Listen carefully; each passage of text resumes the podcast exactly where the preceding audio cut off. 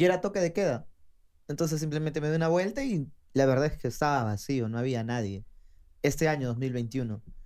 Pero para el próximo creo que va a regresar a sus momentos más gloriosos de Huanchaco, ¿no? Cuando te ibas y te encontrabas a gente debajo del muelle o sin polo, sin pantalón. De hecho, tú tienes una anécdota no en Huanchaco, sino en otra playa, Malabrigo, creo. Sí. Me comentaste, ¿no? De que un amigo tuyo por ahí le encontraste tirado. Sí, un amigo que no le había visto como hace cuatro o seis meses por lo menos. y que, pero yo me fui ya a la tarde del primero. Es decir, no pasé fin de año en el abrigo, sino me fui el, al primero, ¿no? Para almorzar y pasar un momento. Y estoy caminando por las calles de ahí y me veo a, un, a alguien que está tirado en el piso. Pero así un desastre, el pata, no tirado. Y dije, pucha, qué bien le habrá pasado, ¿no? Me, cada vez que me voy acercando un poco más, me va pareciendo familiar. y luego cuando ya estoy cerca me doy cuenta que es mi pata. Lo desperté todo y me dijo, tío, ¿qué fue? ¿Dónde estoy? ¿Cómo llegué aquí, manito?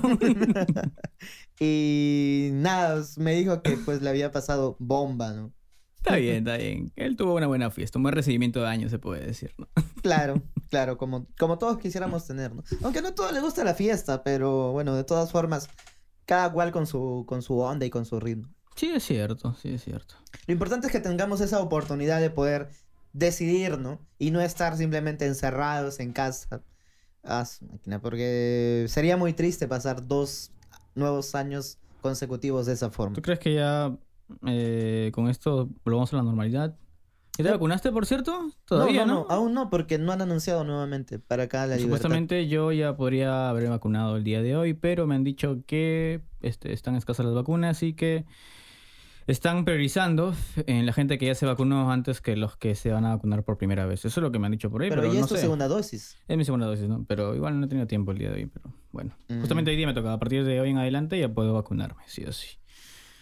Bueno, este. Otra vez. Esta semana ha pasado algo bastante curioso, relacionado sobre todo con una de las grandes e-commerce latinoamericanas, como es Mercado Libre. Yo llevo bastante tiempo en Mercado Libre vendiendo artículos, cerca de 6 años, 7 años. Y pues las políticas cambian, ¿no? Sobre todo en estos tiempos de pandemia, donde cada vez más, otra vez vuelvo a decir, el e-commerce se ha popularizado, el comprar en línea.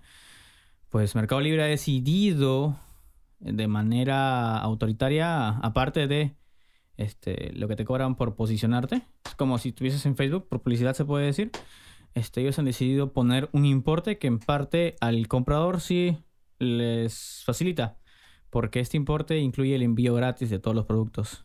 Pero nosotros como vendedores nos perjudica en sí porque por ese importe nos cobran entre 10 a 60 soles. Yo tengo la experiencia, la mala experiencia justamente, de que hace poco un cliente me compró un producto por un valor de 150 soles y el cliente era de Lima. Yo evidentemente soy de Trujillo. Entonces, lo que usualmente yo pago, 10 soles por el envío, Mercado Libre me está descontando, me está debitando 40 soles por el envío. Súmale los 40 más este, los 10 soles o 12 soles que se lleva por venta, son como 50 soles del producto. Y yo no soy el único que se está quejando, ¿no? Hay, sobre todo los vendedores son los que están perdiendo en este caso. Los vendedores y aparte también el público, porque al subir este, al poner ese tipo de políticas nuevas, pues los vendedores lo que van a hacer es simplemente subir el precio para que sus ganancias no se vean afectadas. Entonces ese es mi pequeño gran problema. ¿Y con qué argumento o bajo qué mirada ellos hicieron eso? Porque no tiene ningún sentido, la verdad. Es que mira, aparentemente es una muy buena idea, como te dije, para el usuario, para el comprador. ¿Por qué? Porque a través de Mercado Libre lo que ellos hacen es brindarte un código de seguimiento automático. Y aparte está este, la pasarela de pago que ellos también han implementado que se llama Mercado Pago.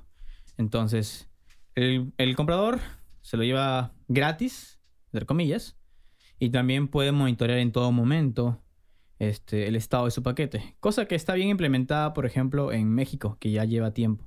Pero en México trabajan con Couriers Express, DHL, FedEx, UPS.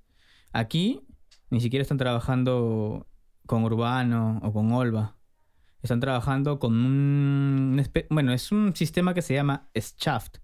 Un Shaft, aquí en Trujillo, según lo que estaba checando, solamente hay dos puntos. Son centros de acopio, se puede decir. ¿Y sabes qué son? Son solamente dos tiendas. O sea, son tiendas, son bodegas. X. X. Tú vas ahí y dejas tu paquete y esperas a que la gente de Mercado Libre pase por ahí y lo entregue. Y lo recoge. Pero es bastante informal, pues, ¿no? Al menos este, he tenido chance de comprar, por ejemplo, por línea y ellos sí le envían por urbano. Urbano me parece una opción bastante interesante porque es como si tú comprases por DHL, es súper ágil y también te ofrece el seguimiento en tiempo real de tu producto. Si tú, por ejemplo, has comprado algo de Lima y lo traes para Trujillo, este, ellos te dicen incluso en qué calle está, porque se ve el mapita del carrito, pues, claro, por la ciudad, ¿no? Eso es chévere, la, la, actualización está al 100% con Urbano, pero en Schaff, pues, no hay nada, ¿no? Es bastante informal para, el, para los 30, 20 soles que te cobran. Entonces ya los precios ahora están subiendo para que, pues, esa, esa cuota que se paga simplemente no, no sea una pérdida para el comerciante. Claro, pues en sí el comerciante no quiere perder, ¿no? Obviamente que tiene que tener un margen de ganancia. Pero pues al implementar ese tipo de políticas un poco agresivas, porque tienes que ponerle sí o sí este, enviar a través de mercado de envíos. O sea, no puedes enviar a través del, este, acordar con el comprador, sino que sí o sí por mercado de envíos y eso pues te pide, es un débito, ¿no? Para el, para el vendedor justamente. Eh, ahora también hay que tener en cuenta de que, pues como dije al principio, eh, esto del e-commerce ha, crecido bastante, tanto así que no solo a nivel eh, a escala, a microescala, sino a escala mayor, sobre todo para la gente que importa, pues sabemos que cada vez son más costosos los envíos por containers, ¿no? Por todo esto que estaba pasando. Y no solo ha subido el precio del envío, sino también en otras materias primas, como es el gas, a nivel mundial. Este, pero todo esto, pues, en medio de toda esta, esta crisis, ¿no? Como que si todo se estuviera poniendo en el punto exacto para fregarnos la vida. Claro, todo está que confabula, se está acumulando una cosa sobre una cosa lleva a la otra. Una piedra sobre otra que está haciendo más y más difícil la vida mm, como nosotros la tenemos, ¿no? Y quizás el paso y la solución sea la digitalización. Creo que por ahí estamos puede ser una posible solución, pero hasta qué punto la digitalización también mm, va a ser segura. Claro. Sí, por ejemplo, este, bueno, en sí en este caso los envíos serían procesos de automatización. Lo que hace eh, Amazon en otros países es enviar paquetes a través de drones. No sé si has checado por ahí las noticias, ¿no?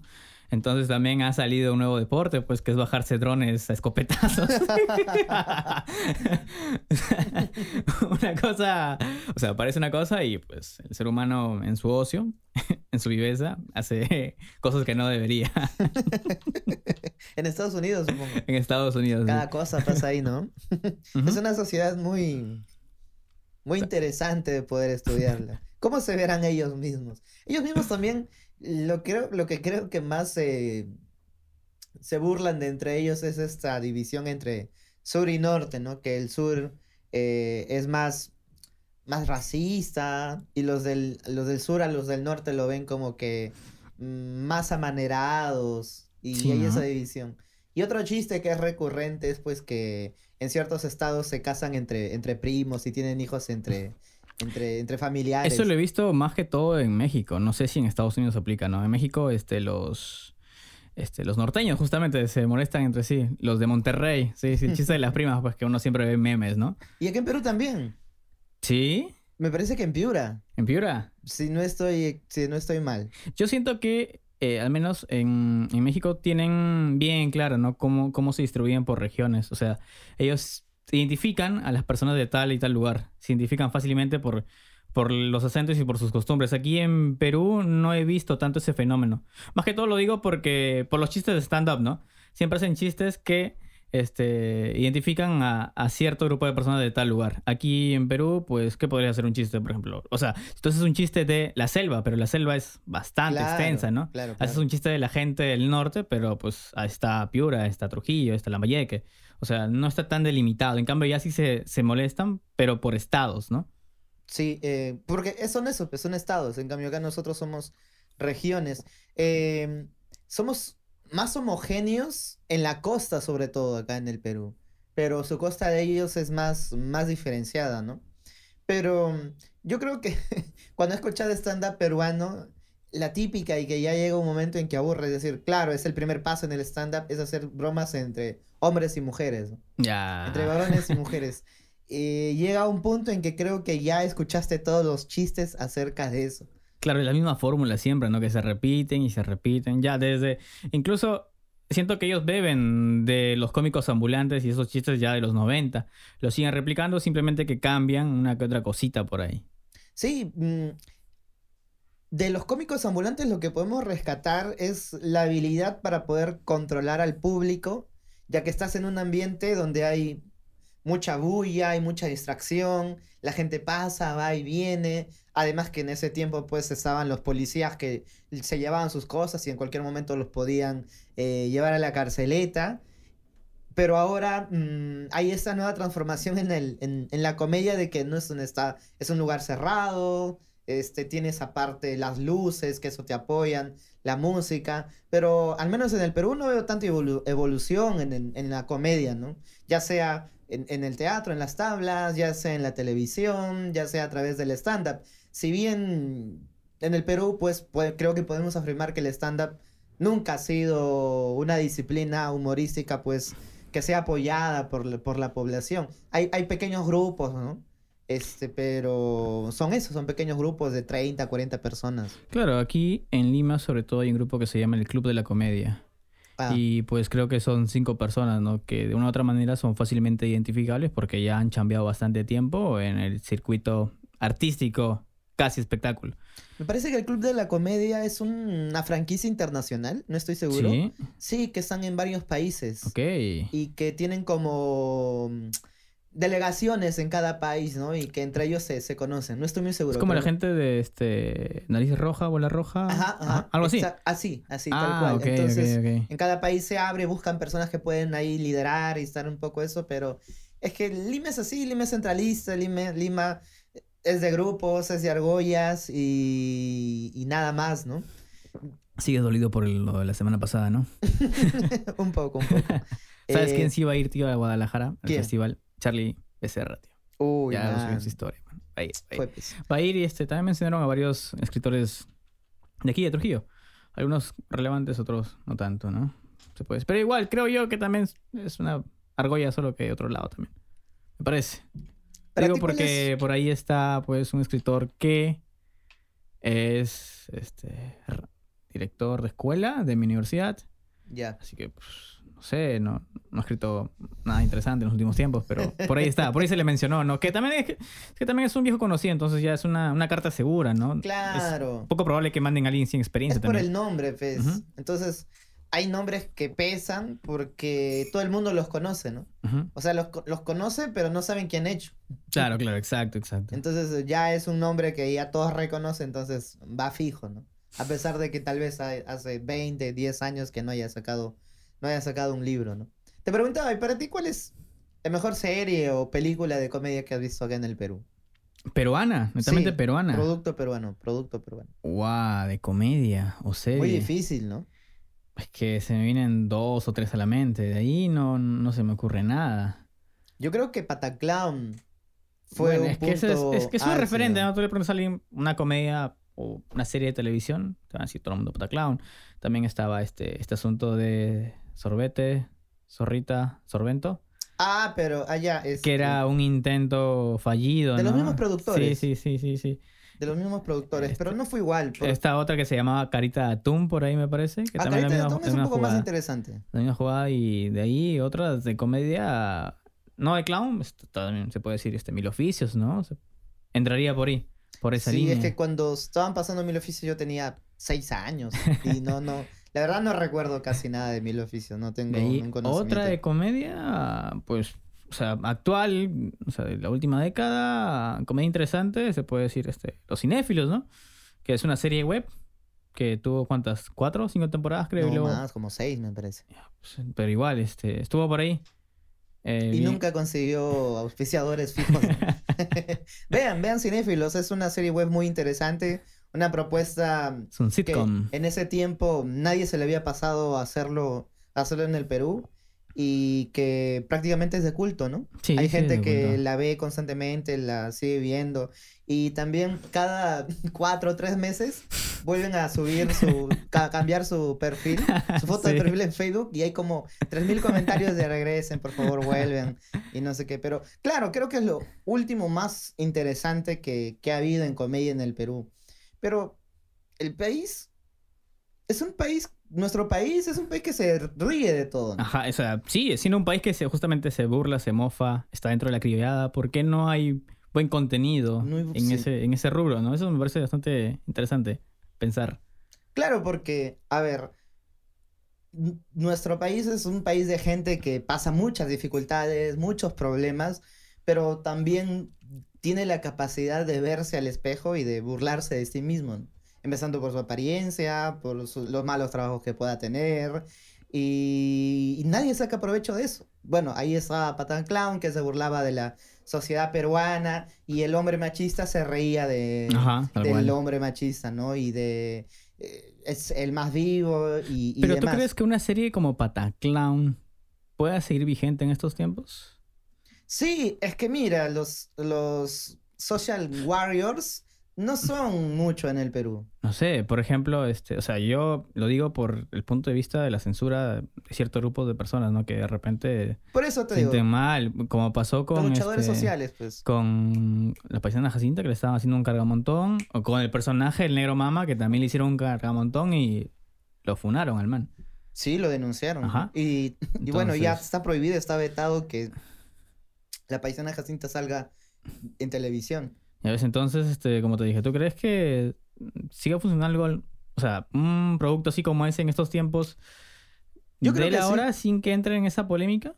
Yo creo que sí, porque el Perú sigue siendo un país machista, sigue siendo un país racista, sigue siendo un país del, del más vivo, de sacarle la vuelta a la ley, sacarle la vuelta a la norma, burlarse de, de la burocracia, ¿no? Y demás. Y como te digo, eh, esa censura que hay es que ya pues eh, la ridicularización Ridícula. ri- Eh, Eso, eso, Eso. eso, eso, eso. en el caso de la paisana Jacinta, ya no era por el humor. Es decir, Ya. ya no era por un aspecto gracioso, sino era por un aspecto ya de, de ataque directo, ¿no? Ah, ok, ok, ok. Y sobre todo me parece que las personas que tienen que reírse, tienen que reírse de uno mismo. Es decir, si sale una persona que es de la sierra a hacer mofa y burla de costumbres de la sierra, no hay problema, ¿no? Porque es tu identidad, Claro. eres tú. Pero otra cosa es que, no sé, sale una persona de, de Lima burlándose de las personas de la sierra. Ahí creo que ya habría algunos problemas. Es como en esas pelis antiguas donde este, los personajes de negros eran personas blancas pintadas. Sí, ¿De sí, sí, sí, en Estados Unidos. Ah, Dios mío, no sé qué les pasaba por la cabeza, ¿no?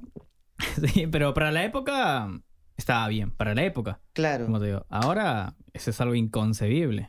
Entonces yo no veo problema de que una persona salga y se burle de sí mismo. Y yo creo que eso es... mm, ¿Te imaginas esto a un niño con Down haciendo stand-up? debe ¿De haber. chistes con, con Down? Sí, porque puede ser. Bueno, no he visto, pero sería una buena idea. Mm, ok. Este, hay un comediante mexicano que se llama Ojitos de Huevo, Ojitos de huevo. que ok. es una persona que es ciego Ya. y se burla de él y de todos los ciegos del mundo. Wow. Y mm, tú ves am, los comentarios en su página web y demás. Lo siguen muchas personas que son ciegos y les dice, no, no hay problema, ¿no? Eh, es decir, los que se deberían ofender no se ofenden y se Ujú. ríen de ellos mismos. Porque en realidad el humor y la comedia es para salir de ese atollamiento que es los problemas, el estrés, el día a día y, y darle una vuelta a la moneda y ver la otra cara de la luna, ¿no? La otra cara del- de la moneda. Entonces, este comediante que te digo hace, hace un humor muy negro sobre, sobre ciegos y es muy gracioso, ¿no? Es muy gracioso. ¿Sabes qué? Me pasó también algo muy, muy curioso. Esta semana, el bueno, ya llevo una semana y media desde que el algoritmo de Facebook me anda recomendando clips de The Office. Y yo he visto The Office una temporada, creo, hace 3, 4 meses, pero a partir de, de esta semana, Puros clips de The Office me aparecen por ahí. Plum, plum, plum, plum, plum. Quizás porque desde hace una semana o dos semanas está en HBO Max. ¿Ya está en HBO más? Sí. ¿No estaba en Amazon, creo, me parece? Es- sí, me parece que sí en Amazon. Pero ya también ya está en HBO. Esa serie, Hay dos, ¿no? Una es la americana y otra creo que es la inglesa, me parece. la inglesa es la original. Ah, la inglesa es la original. La, inglesa es, tiene creo como cuatro temporadas, algo así. Ya luego rescatan esa idea y crean una de las mejores series de, de comedia del mundo, ¿no? Por ejemplo, esa serie se ríe de sí misma, ¿no? Sí, se ríe sí. de todos y de todo.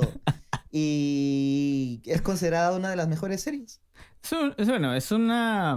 ¿Cómo te puedo decir? Es un humor bastante inteligente, no es un humor de. De pichicaca. Ajá, tal cual. O sea, es un humor bastante bien pensado, bien elaborado.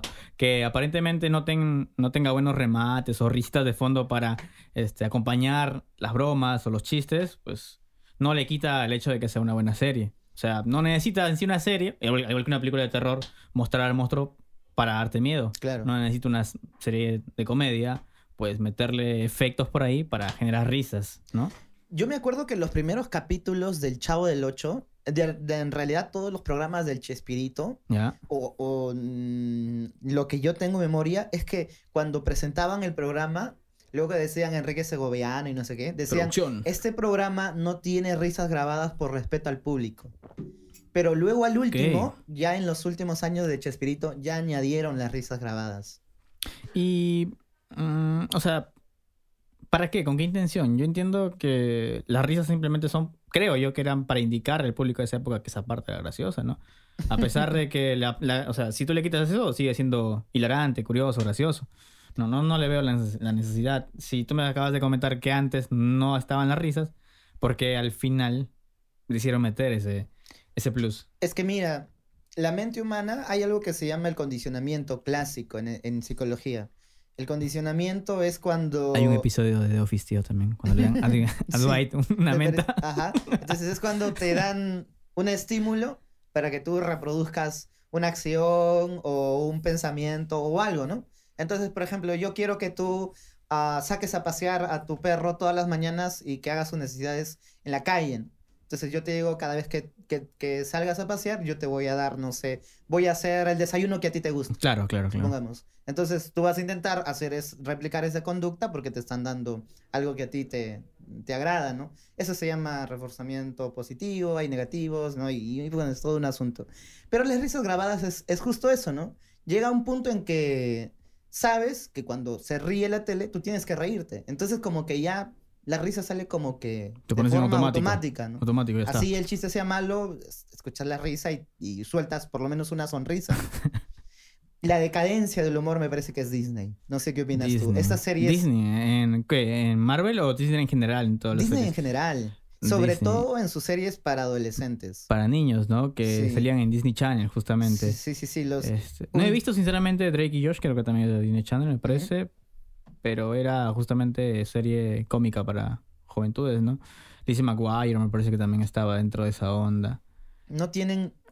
No tienen gracia en realidad. Quizá, no lo he visto, como te digo. Tampoco me puedo, o sea, tampoco me puede parecer chistoso porque yo no entro dentro de ese target, ¿no? Tampoco. Y no estuve en esa época. Si la veo ahora probablemente no me dé risa porque ya Claro. tengo otra, otra perspectiva, ¿no? En cambio, la- los otros tipos de series como Seinfeld o The Office o Luis están hechas también para otro tipo de público, ¿no? Al menos debes tener este un conocimiento general de las cosas para poder captar las bromas. Sí, pero quizás la comedia sea uno de los artes en donde tengas, tengas que tratar de ser lo más global posible. Porque si haces comedia para un grupo selecto de personas que va a entender tu chiste, mm, no sé qué tan... Pero no lo hay Bueno como sea para ti, este, ¿no? este grupo de este grupo que canta y mete cosas, ¿cómo se llama? ¿La Luthiers? Ajá.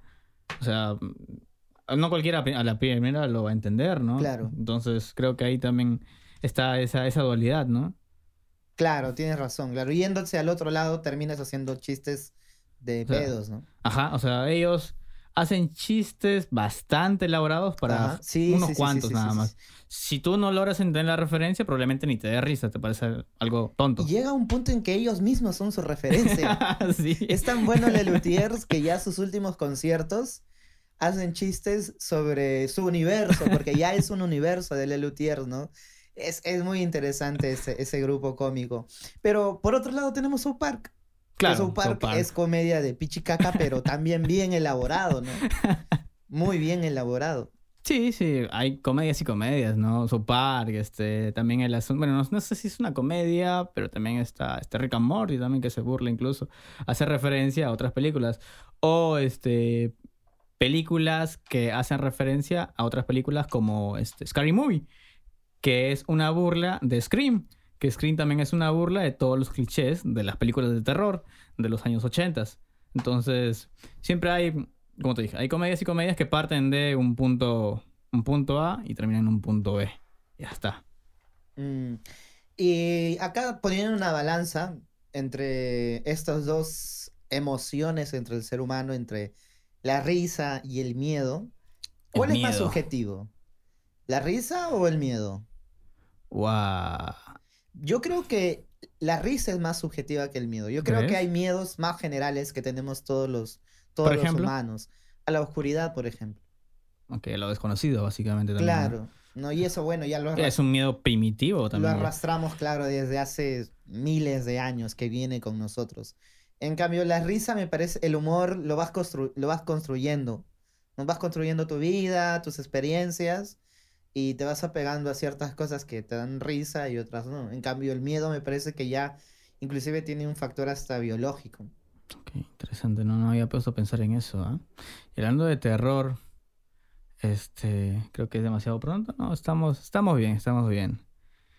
Ok, vamos a empezar con las películas de terror que hemos quedado el episodio pasado. Como ya estamos en octubre, más clásico de terror, de cliché. Este, ¿cuál crees tú que ha sido la película o las películas más interesantes de los últimos 10, 20 años que hayas visto? En terror. En terror. En terror. Hereditary creo que es una de las películas más interesantes que he visto. Midsommar. Midsommar. También es de este, creo que esa productora. A24. se las trae, ¿no? Sí, se las trae, tiene bastante. No solo en terror, sino en, thriller, en drama. Este, hay una que se llama A Ghost Story, que también es un drama. Este, hay otra que se. Hay otra de los hermanos Sandfield, pues, Uncut Games. Diamantes en Bruto, creo que ah, es También es de esa productora. Hay bastantes películas interesantes. Es una productora que apuesta en sí por ideas, por contar historias muy particulares, mm, alejándose de lo preestablecido del mainstream, de, de, lo que tú puedes ver este por los grandes mayors, ¿no? Y lo bueno de esta productora es que está demostrando de que a pesar que hagas productos buenos, bien elaborados, bien pensados, vas a ganar dinero. Claro. Porque ese era el miedo de las productoras antes, ¿no? Hacer algo que el público eh, piense que es muy complicado y no vaya al cine. Sí, aparte, esas, bueno, esas películas se hacen con presupuestos mm, bajos a comparación de las grandes películas que se producen en Hollywood, ¿no? De millones, ellos creo que miles. También depende, ¿no? Porque, por ejemplo, este, A Ghost Story eh, se hizo con el dinero de un ahorro de director que eran aproximadamente 60 mil dólares, que es un presupuesto bajo, pero muy decente. Traes acá esos 60 mil dólares, te puedes hacer una película de tondero. Claro, claro, claro, claro. Pero claro, todo está pensado, o sea, no, no podrías derrochar dinero. Entre menos dinero tengas, te las apañas mejor. Y ahí aparece el arte, ¿no? Entonces ahí tienes que inventar, tienes que buscártelas. Parte a partir de tus limitaciones, ¿no? Aprovechar todo lo que tengas y sacarle el jugo, porque si tú tienes, si tú puedes tener las mejores cámaras, los mejores equipos, eh, de nada te sirve, ¿no? Porque todo tienes a la mano y no te las ingenias, no, no las sufres, se puede decir. Es como cuando alguien es hijo de papi, pues tiene todo lo que quiere y no es consciente de cómo obtener esas cosas con su propio mérito. Tu vida es casi como automatizada, ¿no? Ajá. Regresando al terror, ah, me preguntaste sobre las mejores películas que viste en la actualidad. Mencionaste Midsommar, Ajá. mencionaste Hereditary. Hereditary. Mmm... Una de 2018, otra de 2020, me parece. Sí, de 2020. No se me ocurre algunas películas más por ahí. Una, no sé, del 2000, 2010, por ahí. Estaba Rec, por ejemplo, estaba interesante. Rec, española. Sí, sí, sí, muy buenas, muy buenas. Una trilogía, me, la vi, me la vi todas. Todas y te diste cuenta que el film que empezó así en escalera y luego sí, fue cayendo La como última todas las trilogías. Es terrible, la última como pasa con todas las películas, hasta con las de Jason, con las de Halloween. y te voy a decir, esta película que es del infierno de Dante, que es del, de la década 20 del siglo pasado. ya. Esa supuestamente es una de las mejores películas De terror. de terror y que retratan este, esa, e- esa, esa obra, ¿no? Sí, Sí, sí, yo sí. la vi, yo la vi hace como cuatro años y da miedo. Sí. Da miedo. Este. De hecho, creo- si te quieres ir más atrás, en sí, Me parece que esa película, esa es la primera película considerada gore gore, en la historia del cine. Porque hay decapitaciones, hay personas sin brazos y demás. ¿Te imaginas ser una, una persona de los años 20 y ver esa, esa película. película? Tío, hay uno 40 días, mano, luego de ver esa película. Sí, sí, sí, totalmente. Hablando de terror, si nos queremos ir mucho más atrás, pues yo incluso podría decir que la primera película de terror, o sea, terror que infundió miedo, es este esta del tren de los hermanos Lumière, ¿no? O sea, tú, personaje de esa época, ver que aparentemente se va a salir el tren de la pantalla y te va a pasar por encima, eso genera miedo. Claro. Es una tecnología que se lanzó. Es como si tuvieras esos hologramas que no se has visto de repente en pequeños clips donde salen este, tiburones en 3D y en China. O sea, es básicamente la sensación es similar, ¿no? Claro. Si tú le presentas eso a alguien, por Algo ejemplo. desconocido, lo nuevo, ¿no? Ajá, y pues este, esa podría ser en sí una buena película de terror. No catalogada como terror, pero que sí infundió miedo. miedo en, e- en ese entonces. Sí. De ahí, este. Ok, tú acabas de mencionar este, la de Dante, acabas de mencionar este. Hereditary, Midsommar. Y.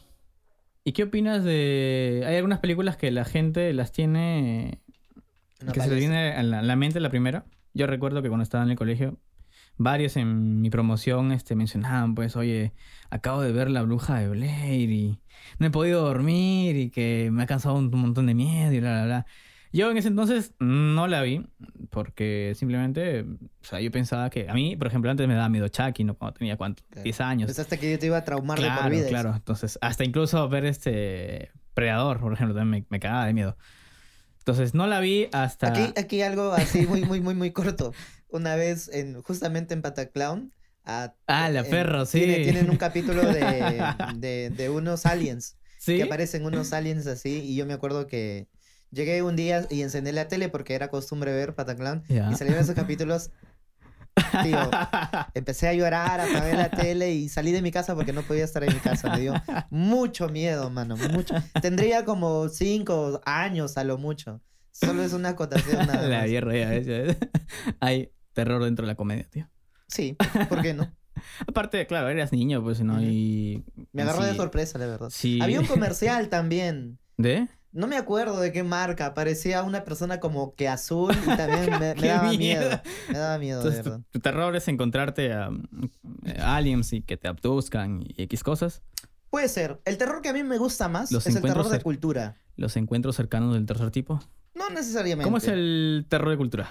El terror que trata sobre mm, un grupo humano ¿Ya? que tenga diferen- una cultura distinta a la tuya. Como Midsommar, por ejemplo. Ok, ok. Por eso a mí me gusta más este, en terror películas que traten sobre eso, sobre ciudades escandinavas, sobre tribus, no sé. Holocausto caníbal. Tipo así. Ajá. Ajá. Terror de, de- de calle, de urbanidad, no me da miedo la urbanidad. Me da miedo a mí Claro. el, el bosque, el cerro, el palacio, ¿no? El castillo, eso me da miedo.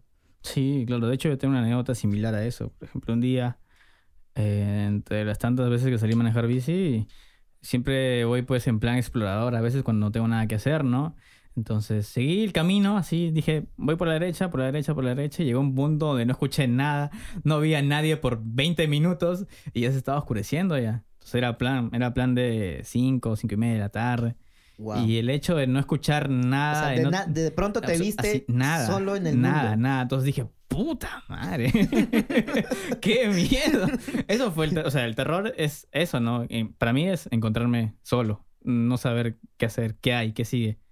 Eso fue traumante para mí. Claro, es que la urbanidad ahora ya no, o al menos a mí no me produce miedo. Por, por ejemplo, las últimas películas que he visto que están en las salas de cine, o que las últimas que estuvieron, en una película que se llama Eliminar Amigo, por ejemplo. Ah, ya, que claro, claro. trataba sobre Ahí está la 2. Es muy social media, ¿no? Sí, que trataba de un fantasma que se creaba una, una cuenta en Twitter y que a todos los que le seguían lo, empezaba a matar. No da miedo, pero si te, no sé, si te vas... Pero eso tú lo puedes decir desde tu perspectiva, ¿no? De repente a alguien que tiene, ¿cuánto? 15 años, 12 años, que está metido en esto de las redes, probablemente y si le choque, ¿no? Puede ser. Entonces, como te digo, depende del público. No a todo le toca igual, ¿no? Justamente a eso iba, pues que tú y yo tenemos una experiencia bastante curiosa con la bruja de Blair que a priori... Las dos, la cosa es que lo vimos y ninguno de los dos lo había visto. Y nunca nos gustó, ¿no? Y nunca nos terminó de convencer. No, ni siquiera como propuesta artística, porque ya te creo que no te dé miedo porque estás un poco más grande, porque ya has visto otras cosas, pero ni como propuesta artística, ni los encuadres, ni la banda sonora, ni las actuaciones. Todo en esa película es terriblemente mala y hay personas cinéfilos que lo consideran película de culto para mí. Puede ser una película de culto, pero no es una buena película. Pero ¿sabes por qué la considera una película de culto, tío? Claro, que no fue el primer este, fan footage, o sea, mm. material encontrado, grabado X. Falso documental. Ajá. Eh, porque ya había antecedentes como justamente el Holocausto Caníbal. Pero la manera en la que ellos... El Holocausto Caníbal es una señora. Es hermosa. Una señora película. Claro, pero es que también son dos películas muy distintas. ¿no? Holocausto Caníbal va bastante al gore y la otra es más sugerente. Es justamente por eso que la gente le gusta bastante la bruja de Blair porque no se ve el no se ve a la bruja. Ajá. Pero si te pegas así brutal, te vas a dar cuenta de que el terror está en mostrar lo que no, o sea, en asustarte con aquello que no puedas ver. Algo que en las películas de terror actual, pues no pasa. En las actuales simplemente te muestran al monstruo o al asesino a los cuantos dos minutos, tres minutos. En cambio, en la otra tú sientes que la bruja está siempre ahí respirándoles el cuello a los demás. Y, justamente este, por este, por este fan footage que ellos quieren, que ellos proponen como película, es que se siente como algo real. Porque, ok, tú simplemente podrías haber puesto o haber este, colocado una cámara cada uno y desde subjetivamente, o sea, narrar la película subjetivamente, pero el hecho de que haya muchos cortes implica que hay una mano que hay toda la película.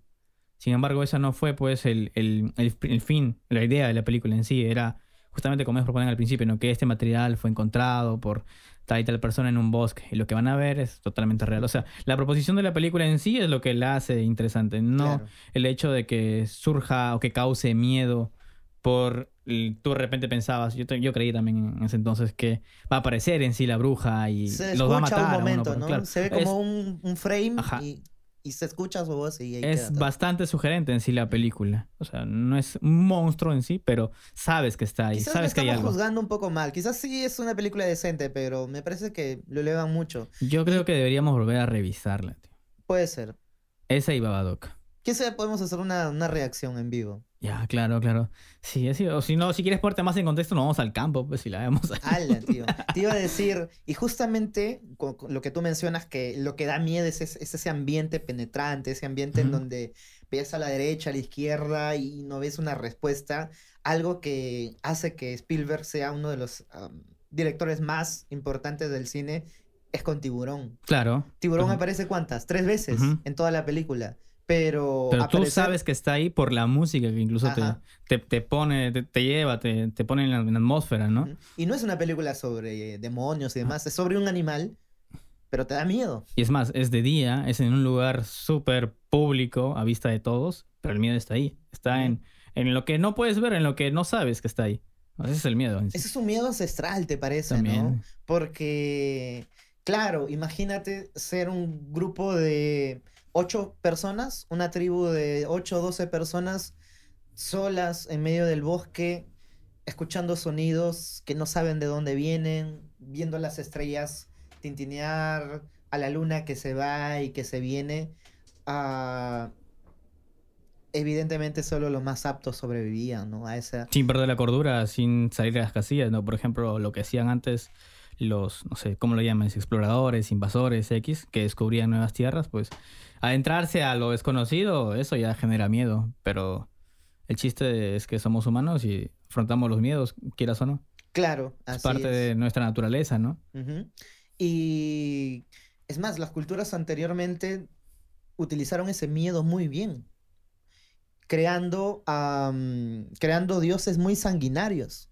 Por ejemplo, en la cultura del Tahuantinsuyo, que se desarrolló en Perú, en Bolivia, en Ecuador, Colombia, eh, ahí, por ejemplo, ellos, a los, em, a los que los capturaban en las guerras, los... Los esclavos. Sí, los... Les quitaban la piel y con su piel le hacían tambores. Y... Los primeros Leatherface. y por ejemplo, con el cráneo de los curacas enemigos, el Inca bebía la sangre frente a todo, todo el pueblo. Entonces, eso, evidentemente, tú siendo un poblador que está en guerra contra ellos, que ves que hay un tambor con, el, con la piel de un enemigo, no sé, te, te destruye, ¿no? Moralmente te, te sobaja. Y además ellos también, no sé si, si los incas, pero una cultura tal vez prehispánica, no recuerdo bien, tienen unas especies de silbatos. claro. Los, mexicas también hicieron eso. Entonces, cuando tú silbabas, e, el sonido era un grito desgarrador, como si alguien lo estuvieran reventando en pedazos, y eso lo hacían sonar, y tú escuchar 100 de esos silbatos a tu alrededor, supongo que, no sé. Imagina eso en la jungla. Ya estabas totalmente perdido, ¿no? es una buena táctica, creo. ¿ah? Claro, Contra el enemigo, ¿va? escuchas, el man se cae. O sea, literalmente le bajas la moral. Sí, sí. Eso creo que lo vi en, una película que se llama Apocalipto, de Mel Gibson. Sí, pero Apocalipto no es una película históricamente correcta. Aja, claro, claro. Pero, este, vi, eso justamente, ¿no? Ese, silbato que usaban. Interesante. El miedo siempre ha sido ese, ese factor que puede ser utilizado, puede ser utilizado para muchas cosas, ¿no? El miedo en, el capitalismo, por ejemplo. Wow, ¿qué producto no se vende cuando hay miedo? Es decir, todo el mundo quiere comprar las mascarillas. Antes, las mascarillas, no sé, supongamos que una caja te la vendían aquí en Perú a dos soles. Llegó, a tener, a, costar cada mascarilla a dos, tres soles. ¿Qué, ¿Qué hablas? Mira, las KN95 estaban 20 soles cada una. Ahora vas por ahí, están, ¿cuánto? Dos por cinco soles. Imagínate. Entonces el miedo es una emoción muy fuerte. El miedo al virus. Quizás una de las más fuertes que tiene la humanidad, ¿no? Y trabajaba en el cine, puedes hacer obras espectaculares, ¿no? Sí. Claro, claro. Ya habían películas de terror justamente con este del miedo al virus. Hay una película que se llama justamente Virus. Virus 24 días. Está la, hay una película de zombies coreanas que estuvo muy, muy en auge porque salió en Estación Zombies, creo que se llama. ah, sí, sí, sí. Que también habla sobre un contagio epidémico y que todo el mundo se va al caos, ¿no? ¿Tú crees que al final el mundo se va al caos por algún virus? Yo creo que no, no tanto. ¿ah? Yo creo que no. No, no. No, porque siempre hay reservas. Es decir, claro, los, pobres y los de clase media, obviamente no vamos a ir al, carajo, ¿no? Pero en la clase alta siempre tienen lo que se llama como sus arcas, ¿no? Justamente estaba llegando por una noticia que decían que solo el 1%, el 1 de los ricos ya tienen su búnker top, top, top, top. Sí, obviamente. Alistadito. Por si algo pasa. Ah, por ejemplo, la ONU y, y otras organizaciones institucionales mundiales tienen em, reservorios con semillas de ah, plantas, este, peces y demás in vitro que los conservan para que si sucede algo, ah, simplemente luego del desastre masivo nuclear, mundial, etcétera, puedan nuevamente reformar, terraformar la Tierra. Bueno, cada cierto tiempo se habla pues del fin del mundo, ¿no? Desde que yo tengo uso de razón, siempre hay un fin del mundo. Es que el fin del mundo se va a dar. Porque el sol en un momento va a tener que explotar. Claro, o sea, sí, en algún momento, pero probablemente nosotros ya ni siquiera estemos. Es más, nuestras generaciones ni siquiera van a existir. ¿no? Entonces vivir con ese miedo tampoco es tan, tan sano que digamos, con el miedo. y justamente hablando de que el mundo va a explotar, la, Estados Unidos ha creado su fuerza espacial. No sé si has escuchado. sí, algo por. Su, su fuerza espacial que es un grupo de militares que es eso, que mm, van a vigilar el, planeta Tierra y que están desarrollando armas este, espaciales. Wow. O sea, ya no es un cuento, ya es una realidad. Pero ¿ante qué amenaza? O sea, ¿qué van a vigilar exactamente? es que supongo que va a llegar un momento en que los recursos, por ejemplo, que hay en Marte y demás, van a tener que ser eh, explotados. claro, por eso está la carrera. Pues. Y cuando hay recursos, hay conflictos armamentísticos por los recursos. Entonces, ya Estados Unidos está, ha dado ese primer paso en la historia universal, bueno, en la historia mundial, de crear un grupo militar específicamente que se van a entrenar, están creando armas para la guerra en el espacio. Y entonces Star Wars va a dejar de ser una ciencia ficción para ser ficción, para ser ciencia. Wow, qué rápido pasa todo esto. ¿Cuánto pasó de Star Wars? ¿Qué? ¿Menos de 20 años? No, menos de 30 años, 30, Sí, 35 menos de años, 30 aprox, ¿no? años. Ajá. Ah, ¿Qué, qué no seguirá luego? Me pregunto yo, ¿no? Tan rápido. Pero está Este- bien, me parece, porque como te digo, el planeta Tierra va, en un momento el Sol va a explotar y su supernova va a destruir el, el- el sistema solar. Sí, pero eso no creo que sea en 100 años, Ah, serán no, obviamente. miles de años. Pero para eso ya la humanidad tiene que hacer toda una carrera. Pero Ir a joder a otro país, otro planeta todavía. eso es lo ideal, ¿no? Pero personalmente no creo que pase. Creo que la humanidad va a llegar un momento en que se va a destruir así, Así mismo. a sí misma. Y va a haber otra gran noche. Otra y- gran noche. Sí, o sea... el- Es muy bíblico eso, ¿no? No, no es bíblico. Es un concepto muy antiguo Ya. que supuestamente las primeras civilizaciones también se destruyeron entre ellas y hubo lo que se llama la Gran Noche, que es un momento de oscuridad simbólica en donde los humanos que quedaron empezaron a resurgir nuevamente y empezó a, a aparecer nuevamente la humanidad, ¿no? Pero en la Biblia sí aparece también, por ejemplo, como en el versículo 1 habla de que en el principio Dios creó los cielos y la tierra. Y en el versículo 2 dice, y la tierra estaba desordenada y vacía. Entonces lo que hablan los teólogos es que entre en el versículo 1 y el versículo 2 hay un espacio gigantesco de tiempo. Porque Dios no puede crear la tierra desordenada, porque si es un Dios perfecto, no puede crear cosas Ah, perfectas. Entonces, ah, lo que se habla es de eso, justamente de la gran noche, que supuestamente dentro de, esa, de ese tiempo se dio lo que es la revolución, ¿no? De, de, del Lucifer y de todo lo demás. Y, y, y eso puede ser quizás una idea de que hubo un momento en la historia del planeta en que la humanidad se quedó en un, desa- un desastre. Entonces probablemente estemos para la noche. Quizás puede ser. Pero es un evento que te gustaría ver, ¿Ver? estar presente, saber. No sé, es que es triste pensarlo, ¿no te parece? Es triste porque hemos avanzado tanto como, como personas, pero a la vez ese avance nos ha traído también complicaciones eh, muy grandes. La ley de la siembra y la cosecha, que también es una ley bíblica, me parece que se aplica a todo, ¿no? ¿En qué consiste esa ley? En que cosechas lo que siembras. Ok. Y creo que la humanidad ahorita está sembrando corrupción, destrucción y en algún momento nos va, nos va a explotar en la cara, ¿no? Este concepto antiguo de la Pachamama, ¿no? De que la tierra está viva y que llega un momento en que te, te va a devolver con creces todo lo que tú has hecho. Y justamente hay una película, no sé si te acuerdas, en donde las plantas empiezan a vengarse y empiezan a botar una especie de ¿Esporas, polen, esporas y que empiezan a, a matar a las personas, ¿no? ¿En Fue serio? muy- sí, fue muy popular en el 2012, no recuerdo muy bien. Mm, no y la gente se empezaba a, a suicidar. ¡Guau! Sí, la gente se tiraba de las calles así. Y para que no te afecte eso, mm, tenías, no me acuerdo, creo que era a ciertas personas que no les afectaba, una cosa así. Tendría que revisarla, no, no la he visto, ¿ah? No la he visto. El, el tema de la naturaleza contra el hombre es un tema que se ha desarrollado también en el, en el cine de terror, ¿no crees? Sí, sí, bastante. Sobre todo este con estos monstruos, ¿no? Y bueno, creo que ya estamos en el minuto 40. ¿Lo vamos cortando? ¿Tienes algo más por ahí que, que acotar, que decir? Mm, que hay que consumir buen cine.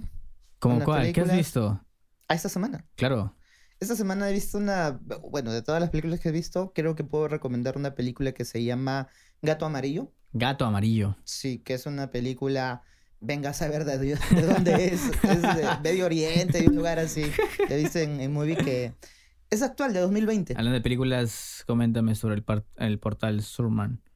Ah, Soman, que ha caído, es un portal de cine que no era tan popular como Cuevana o como, otras, como otros portales porque sus películas mm, era eso, no te, subí- no te subía el estreno top, ¿no? Claro, claro. sino que te subía películas rescatadas y de cosas así, que era popular dentro de cierto grupo de personas que veían este tipo de películas, pero el día de ayer ha sido baneado completamente por derechos. Pero ellos subían su material a diversos servidores. Y hay un servidor ruso, no sé si lo has visto. Roku. Algo así creo. Ajá. Y sí, en ese sí. servidor todavía siguen las, las películas. Entonces, si tú entras a, a la página de ese servidor y buscas So One más el título de la película, todavía te aparece. Esa pero- página va a ser inmortal como genula.no, tío. Ya lo Claro, veía. Sí, sí. claro, claro. De esa página, este, había un pata youtuber que se llamaba, bueno, se llama, o tiene su canal que es eh, La Filmoteca Maldita. No sé si has checado sus videos, justamente. Él, él creo que tiene conexión con esa página, porque si tú entrabas antes en la página de Woman, este, aparecía su banner, en plan, La Filmoteca Maldita. Y también aparecía, pues, la página que te mencioné antes de grabar, que se llamaba Rebelde Mule, Ujú. que es básicamente un foro mucha para la antigua. No solo películas, sino también siempre este, ponen PDFs, pops, de todo un poco. Hay todo gente que está metida ahí, ¿no? Que no ve el sol, que está ahí en su casa y ve película tras película tras película. Yo me acuerdo que hace como dos años me crucé con un blog de un men que tenía como 45 mil entradas y cada una de esas entradas era una película, pero películas ¡Hala, que shit! nunca has escuchado en Pero, tu vida. ¿Él las reseñaba o subía las La películas? reseñaba y este la subía Ah, su- en la mejor calidad que era posible. Y Es un héroe, tío. Sí, Es y la gente le donaba porque le decía, tío, esta película eh, la estaba buscando 10 años y la encontré aquí. Tome por PayPal, señor, por esta buena obra. Pero el man este, las compraba por Amazon, eBay, algo así. No sé, supongo que era un tipo que tenía una tienda de películas piratas en algún lugar de Sudamérica, ¿no? Y que las convertía a archivo y, y las subía, Es pero... el sueño de todo, de todo cinéfilo, dices. Claro, pero te digo, yo me imagino a ese men patagordo. ¿Tú crees? Sí, yo creo que sí, porque eran tantas películas y todas tenían reseña y su calificación y todo lo demás que no... Yo creo que era su trabajo ya inclusive. Su vida, es su vida. Todo era su tiempo. vida ver películas. Ah, su- qué bacán. Pero ¿te imaginas ver una película que solo tú has visto y que no le puedes comentar a nadie? No sé qué tan Ah, bueno sea. Pero, este, no creo, o sea, solo que tú lo hayas visto y que no lo puedas comentar con nadie. No sé. No, se- no se me ocurre qué pensar con eso, porque creo que siempre, al menos, o sea, no tú, pero probablemente en internet, que ahora todo el mundo se conecta ahí, este, probablemente si tú creas una entrada, va a haber siempre un loco por ahí que, pam, entra así de casual, ¿no? Como los que escuchan este podcast, que agradecemos bastante. Exacto. No sé cómo estamos llegando a, a otros países. Como mis amigos de Turquía. Le escuchan con un traductor seguramente. Han contratado un traductor solamente para escuchar y entender. Han raptado a un latinoamericano para que los traduzca. Sí, Yellow Cat, muy buena película. Es una comedia Yellow Cat. negra. Yellow Cat, me suena. Sí, de ¿Kusturica? 2020. ¿Es de Emir Kusturica?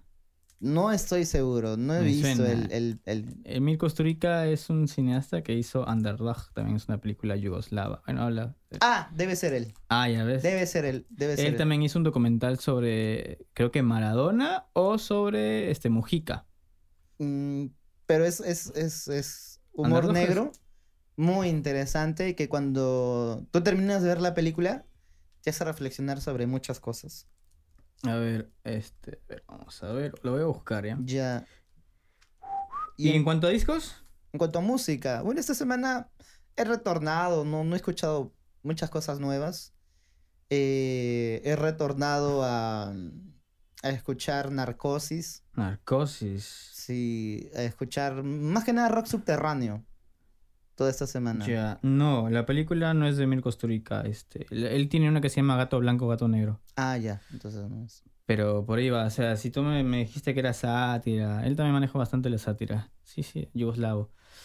Narcosis, ¿cuál? Este, ¿cómo se llama este disco icónico de Narcosis? El... El que se parece bastante al disco de La Polla Records Ajá. en cuanto a portada. Hasta ahora se, se me fue el nombre. ¿Por qué canciones, o sea, por qué canciones volviste a, a ese disco? Porque estuviste en tu época de Daniel F y dijiste Daniel, Daniel Sí, F. por ahí di un salto. Es decir, escuché Leucemia, varias leucemia, bandas. narcosis, narcosis, ataque frontal. Autopsia, Ajá. guerrilla urbana. Este. ¿Estás en tu época es- rebelde? Escuela cerrada. No, sino porque. No sé, me dio ganas. Y como son buenas bandas, de vez en cuando tienes que regresar a tus. Sí. a tus- a ese- orígenes, Ese ¿no? power, esa, esa, esa rabia, esa rage. Claro, que ahora ya, pues, este, no es aplicable tanto, pero. Pero los buenos riffs, la buena interpretación Pero está ahí, ¿no? creo que en los jóvenes ahora escuchar trap es como, como alguien de nuestra época escuchar este narcosis, punk, ¿no? ¿No crees? Claro, puede Que ser. Se puede hacer esa analogía en cuanto a, a espacio y tiempo musical, ¿no? Escuchar Sí. este, a la gente que hace hip hop y que dice X. O si no, la gente incluso de freestyle, que está, también está de moda. El problema es que ahora ser rebelde es- te trae muchas más complicaciones. Porque, por ejemplo, antes, ah, al menos en el Perú, ser rebelde era dejarte crecer el cabello, ¿no? Claro, sí, y sí, sí. a lo mucho fumar marihuana. Pero ahora te metes ácido, te, te, te Pero, por acá, por allá y destruyes sea, tu cuerpo totalmente. Entonces me está diciendo que ser rebelde implica simplemente drogarse y ya está. ¿Eso es ser rebelde? Yo creo que Es eso parte, ¿no? es claro, es una actitud en sí es ser rebelde, ¿no? Eh, es este, porque si lo haces sin un propósito, pues ¿cuál es el chiste? ¿No? Entonces, yo siempre he dicho que las drogas están bien siempre y cuando tengas tú un propósito o le encuentres el lado creativo o positivo a eso, pero si, si vas a estar simplemente todo el día drogado y así en automático, no hay mucha ciencia en eso. O sea, yo lo entiendo. La gente, por ejemplo, que, que estaba dentro del punk, estaba de una otra manera drogada, pero estaban construyendo algo, ¿no? Claro. O sea, igual que los pintores, igual que los escritores, que antes bebían. Había una bebida que estaba prohibida, una bebida verde prohibida. Sí, la... mm, No es el mezcal, pero el mezcal No, también ayuda a eso. Claro. Es este... Este, Es absenta. absenta. Absenta, ¿no? Entonces, que también te, te inducía alucinaciones, pero. Este, a ellos les servía bastante dentro de su proceso creativo, ¿no? Pero como te digo, si no lo haces sin ningún propósito, pues ¿qué caso tiene? Eso no es tan rebelde, por así decirlo. Stan punk. Eso no es muy rockstar de tu parte, amigo. ¿Y tú qué has visto? Yo este, me quedé con bastante la duda de, Big Short, la gran apuesta, y, y la vi, y efectivamente tendría que volverla a ver otra vez porque hay algunas cositas que no entendí. Y la vi en parte porque justamente esta semana salió el asunto de Evergrande, ¿no? Que es una inmobiliaria china que aparentemente está en la quiebra y que podría eh, volver a crear otra burbuja inmobiliaria. Leí por ahí, sí, leí que China ahorita está- China lo que quiere hacer es rescatar a esa empresa porque esa empresa eh, genera el 2% del PBI nacional. Y el 2% en un país como China es un montón, teniendo en cuenta de que ellos tienen este, condominios o terrenos que abarcan algo de, ses- no, algo de 90 millones de personas. Wow. Eso quiere decir que probablemente Perú podría ir a habitar esos lugares tres veces. Tres veces, tranquilamente. O sea, tres generaciones de peruanos. Claro. Podría tener su casa propia. Imagínate todo ese, ese rollo, ¿no? Que implica que una empresa como Y Evergrande eso es lo que pasa en la película, ¿no? Ajá, De tal que cual, El tal cual. Rescata esas, a, a los bancos. Claro, tal cual. Entonces dije, pucha, esa película es muy actual en estos tiempos, ¿no? Está bueno revisarla. Evergrande, Evergrande, este, The Big Short. Muy buena. Y en cuanto a discos, este, estuve volviendo a escuchar el disco, el último disco de Kanye West que se llama Donda. Lo, lo volví a escuchar porque hay una canción que se llama justamente Donda Chant, que solamente son 56 segundos, creo, donde la chica solo dice Donda, Donda, Donda, Donda. Pero parece una canción así fofa, sin sentido, pero si tú te vas al trasfondo de la canción, que en entrevistas el man comenta, es una canción este, que le hacen honor a su madre. O sea, es un Donda, pero en distintos tonos. Al principio mucho más enérgico y poco a poco va cayendo y luego se va levantando y así. Su madre murió a los cincuenta y tantos años y justamente dice cincuenta y tantas veces Donda. Wow. O sea, creo que hay gente que piensa que Kenya West o cree que este, el man es... es un- Sobrevalorado. Sí, pero el man, este, pues inventó los beats, ¿no? Inventó los samples, o sea, el man es, es toda una leyenda dentro del mundo del hip hop. No, sí, algunos lo consideran como uno de los más grandes artistas del siglo XX. Claro, y aparte el man lo que se propone eh, lo hace, es empresario, diseñador, y siempre vende, siempre están ahí. Pero claro, la cagó cuando se presentó a la política. Ahí la cagó. Mm. Tuvo un 1%, creo. Eso no es para ti, amigo. Lo hizo por los LOLs, creo.